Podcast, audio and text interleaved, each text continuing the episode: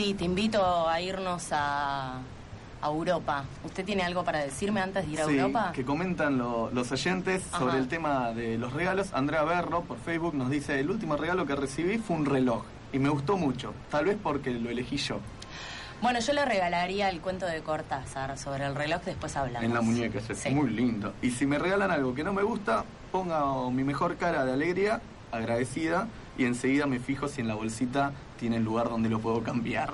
Muy buena esa. Muy buena. Muy buena. y ahora sí, viajemos. Sí, lo voy a invitar a viajar a Europa justamente porque el domingo pasado se llevaron a elecciones donde se eligió el nuevo Parlamento Europeo, que es el poder legislativo de la Unión Europea. De todos los países de Europa. La mayoría. Eso, eso. La mayoría, 23 países de Europa. Eh, el grupo de los partidos populares europeos, que es la, derecha tradicional, digamos, mantuvo, se mantuvo como primera minoría. Perdió un par de votos, pero se mantuvo como. Exactamente, le siguieron los partidos socialdemócratas, un crecimiento para Preocupante, es preocupante de lo que es la extrema derecha, partidos xenófobos y demás. Francia para los franceses. Exactamente, sí. Y em, por suerte...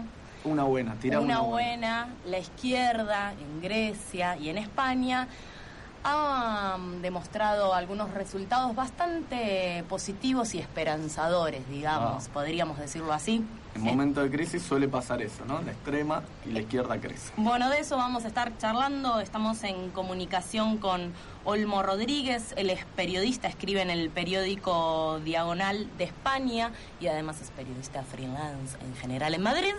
Eh, buenas tardes, buenas noches o buenos días. Olmo, Luciana y Leandro te saludan.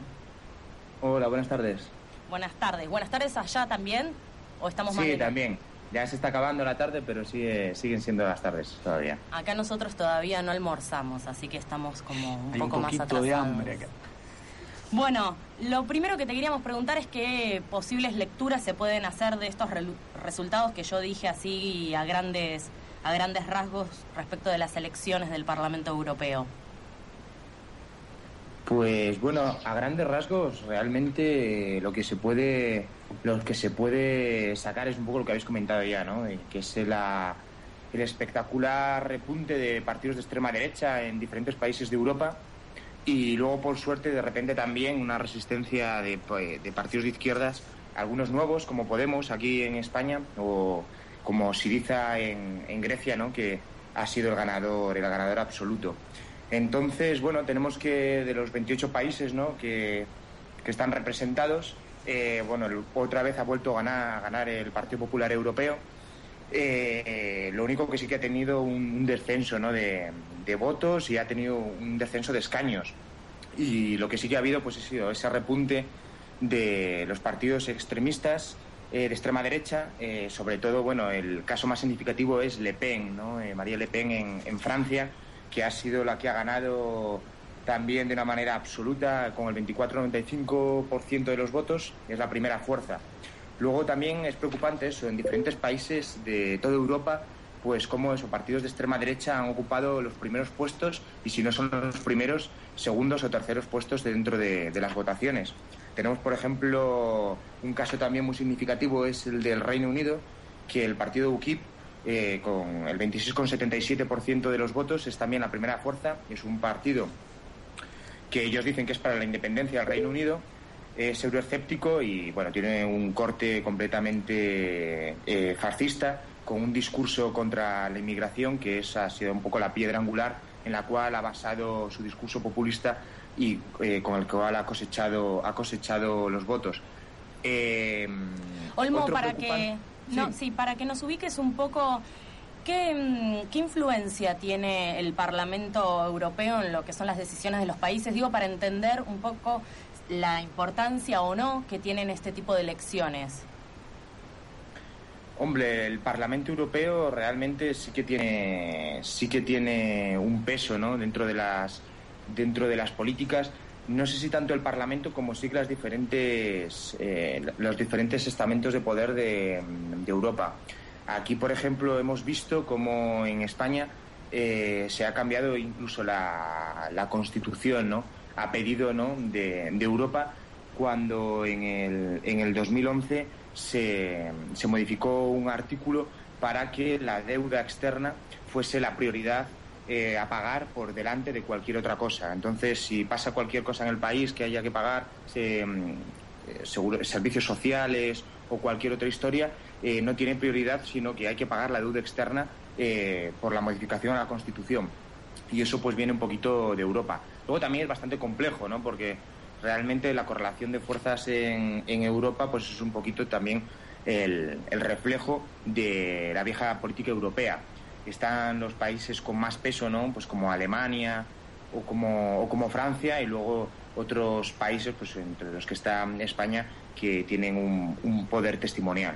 Justo ahí eh, quería ir con, con la consulta. Eh, ¿Cómo fueron las, eh, las elecciones en el sentido de España, ya no del continente europeo, sino directamente sobre España? Pues España ha sido una excepción, igual ah, comentábamos antes, igual que con Grecia, eh, porque bueno, si bien es cierto que ha ganado el Partido Popular otra vez con 16 escaños, con 4 millones de votos, el 26% del electorado, eh, ha irrumpido un partido con mucha fuerza, que es Podemos, que con solamente cuatro meses de vida eh, ha obtenido 1.200.000 votos, la cuarta fuerza a nivel nacional, con el 7,97% de los votos, y es algo esperanzador, ¿no?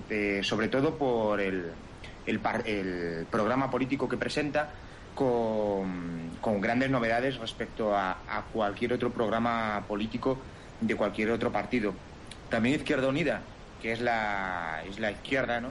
ha obtenido un millón y medio de, votantes y un, un 10% de, de, los, de los votos. Entonces, la verdad es que es muy interesante esta lectura, porque a pesar eso, ¿no? de que el PP ha vuelto a ganar y el PSOE se mantiene como segunda fuerza con tres millones y medio de votantes, eh, han irrumpido, pues eso, con fuerza este nuevo partido político, al cual eh, ya hemos visto las primeras reacciones. Yo creo que son reacciones de miedo, ¿no? De los grandes partidos Aquí se estaba asentando todavía más de lo que estaba asentado el bipartidismo, ¿no? El cambio de poder a lo largo de los años entre el Partido Popular y el Partido Socialista, con algunas pequeñas diferencias en, sitios como Cataluña o Euskal Herria, pero, pero es cierto que con este, esta erupción de, Podemos se ha, se, ha por lo menos resquebrajado ¿no? ese, ese modelo que hay que intentar evitar. También es significativo el tema en diferentes comunidades autónomas que abogan por la independencia, como Euskal Herria, en la cual el PNV ha sido la fuerza más votada, que es el Partido Nacionalista Vasco, que bueno, es un partido nacionalista de corte de derechas, es como la burguesía. Eh, con un 27% de... Sí. disculpa, vos mencionaste Podemos y es algo que me gustaría que, que puedas profundizar de dónde provienen, porque tengo entendido que hace poquito que, que, surgieron, digamos, como, como partido? Vale, mira, eh, Podemos tiene cuatro meses solamente como partido político inscrito y proviene, bueno, de profesores, fundamentalmente, bueno, el cabeza más visible que es Pablo Iglesias, es profesor eh, en la Universidad Complutense de Madrid y, bueno, lo que hace es recoger un poquito eh, pues las reivindicaciones sociales y populares que se han dado a lo largo de estos años aquí en España. ¿no? Eh, sobre todo a raíz del 15M, en el 2011 ha habido muchísimas demandas sociales que ellos un poquito esa representación. Ellos no lo asumen como tal ni tampoco es nada oficial, pero sí que recogen un poquito ese espíritu ¿no? del descontento, del descontento social, del descontento popular, del cansancio y del hastío de la gente con los políticos corruptos, con el bipartidismo y con que, bueno, estén por encima de todo, eh, pues eso, ¿no? las reformas fiscales y tendientes a, obedecer lo que se manda desde Europa, diciendo que, bueno, que hay que paliar la crisis con ajustes y que todo el mundo tiene que hacer un esfuerzo, entonces con eh, ajustes fiscales y luego también con un control absoluto de las libertades.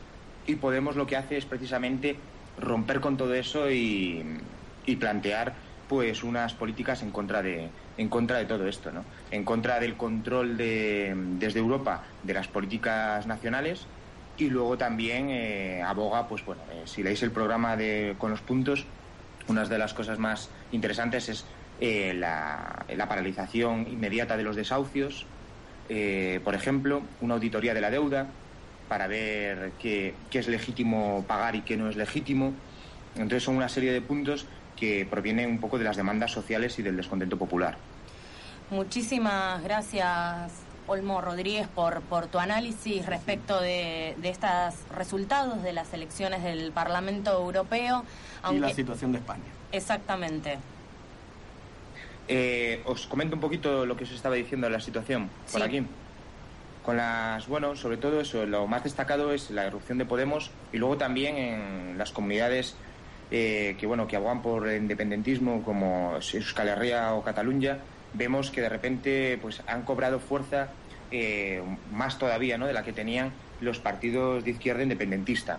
en Euskal Herria, por ejemplo, es cierto que la primera fuerza es el PNV, que es un partido nacionalista, pero con un corte de derechas, pero la segunda fuerza es EH Bildu, ¿no? que con un 23,35% de los votos se ha convertido pues eso, en la segunda fuerza con muchísimos votantes y luego en lo que es Nafarroa se ha convertido en la,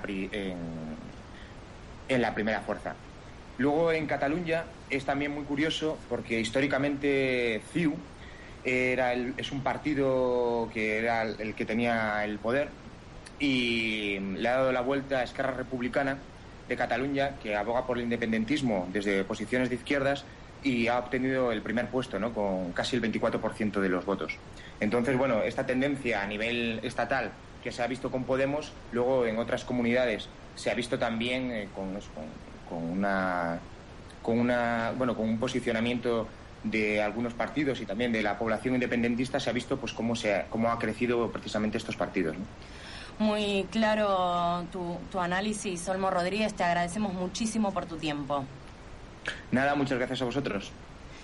Ahí estaba un, compañero del periodismo en España, Olmo Rodríguez. Panorama completo. Periodista de, Diagonal Periódico de España, que lo pueden buscar, para lo pueden leer online, sobre los resultados de estas últimas elecciones del Parlamento Europeo pito azul y una botella azul y gasolina azul con un mechero azul. Ya tengo un cóctel molotov azul. Yo tengo cóctel molotov azul. Y con un poquito de energía y el mercurio de dos pilas conecta una batería a una jarra de sangría y pinta la toa de trilita amarilla. Muy sencilla y efectiva. Tengo una bomba amarilla. Y una pastilla de jabón, estar con mucho alcohol sometida a alta presión, una botella de sifón y el plutonio de un cañón marrón. Al menos un megatón tiene mi bomba marrón. Y una bolsa de conguitos sin nitrógeno y benceno y el reloj sincronizado al enchufe del pasillo. Tengo un explosivo rojo fosforito. Tengo un explosivo rojo fosforito. Con bimento radioactivo y plutonio y estroncio y cesio, cloridio y mercurio y polonio. Todo lo que rima ni nacepa. Y todo lo que rima no ni explota.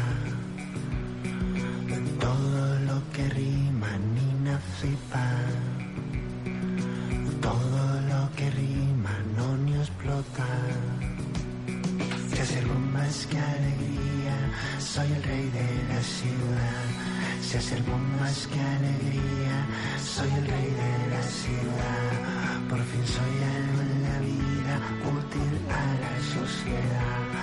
Mataré la poesía, luego mato la verdad. Se hacer bombas, que alegría, viva la paz en la tierra. Se hacer bombas, que alegría, viva la paz en la tierra. Se hacer bombas, que alegría, viva la paz en la tierra.